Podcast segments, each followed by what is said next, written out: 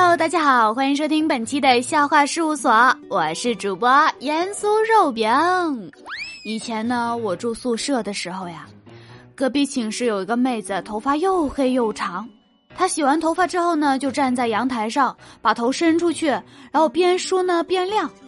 宿舍阿姨啊，就站在楼下大喊：“嘿，六楼的，把你们的拖把收回去，不许在阳台上晾拖把。”宿舍阿姨的声音很大，整栋楼都听到了。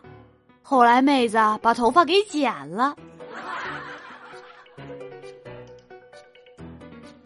葛一蛋呢，小时候和爸爸一起去河里洗澡，刚开始呢，葛一蛋是不敢下水的。老爸说有他在，没事儿。他老爸呢就在面前试着水的深浅，葛一蛋小心翼翼的跟在他身后，忽然脚下一滑。葛一蛋呢，就立马抱着老爸的大腿，老爸用力一甩，把葛一蛋甩了好远。河水啊，都喝得饱饱的，饭都不用吃了。等到他老爸呢，把葛一蛋捞起来之后，拍着胸脯说：“你吓死我了呀！我以为有水鬼拉我腿呢。”今天呢，带比我小二十岁的小妹妹去动物园。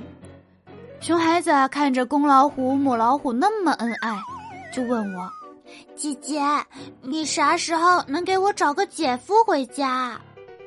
我就跟他说：“等你考全班第一的时候啊。”熊孩子来了句：“姐姐，你别拿自己的终身大事开玩笑好吗？就你事多。”和葛一蛋呢一起去礼佛。他跪在地上念念有词，好像还念了一串数字。出了佛堂，我就问他许愿干嘛还要念一串数字？他瞄了我一眼说：“我名字太普通了，全国没有十万也有八万，我怕神仙弄混了，所以我报的身份证号码。”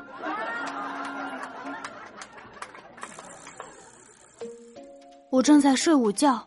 迷糊间来了个陌生电话，我随手拿起来，喂，哪位啊？那头是个低沉的男声，是盐酥肉饼吗？我说是啊。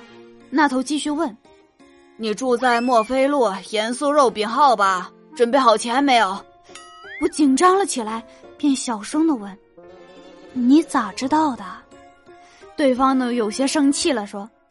我快递货到付款呢，尴尬。明天啊，就是老爸老妈的结婚纪念日了。老妈想通过这次结婚纪念搞个仪式，也显得更加浪漫。于是呢，老妈暗示老爸说道：“生活要有仪式感，才能感觉更幸福。你说我说的对不对？”老爸抬头笑了笑，说道：“那要不我让咱女儿给你磕几个头咋样？”哎，我去，我莫名躺枪呀！带着侄子去饭馆吃饭，稍后进来一个小男生，点了半斤素水饺后，就开始聚精会神的看书了。我就对侄子说：“看人家和你年纪差不多，你可要努力呀。”侄子说道。超过他还不容易，老板来一斤水饺，肉的。我今天听到一件好好好好好好好悲伤的一件事儿。葛小花她背后呢起了一些疹子，去医院看病，大夫呢就问她有没有男朋友，她也不知道哪来的一股劲儿，突然觉得说没有的话就很丢人，挺起腰杆儿说有男朋友啊，然后呢？大夫就给他开了几副自己根本没法贴的膏药。这年头没男朋友都不敢起疹子了。好啦，今天的节目就到这里结束了。喜欢盐酥肉饼的，欢迎在喜马拉雅上面点击搜索“盐酥肉饼”，然后可以订阅我的笑话专辑。那么呢，我们今天的话题就来聊一下。公众人物好不好？聊一下明星啊之类的，就是你说一下你心目中的傻白甜的原型是谁？就是你觉得，呃，哪位更符合你心中傻白甜的这个人设？欢迎在下方留言评论，我们下周再见，拜拜。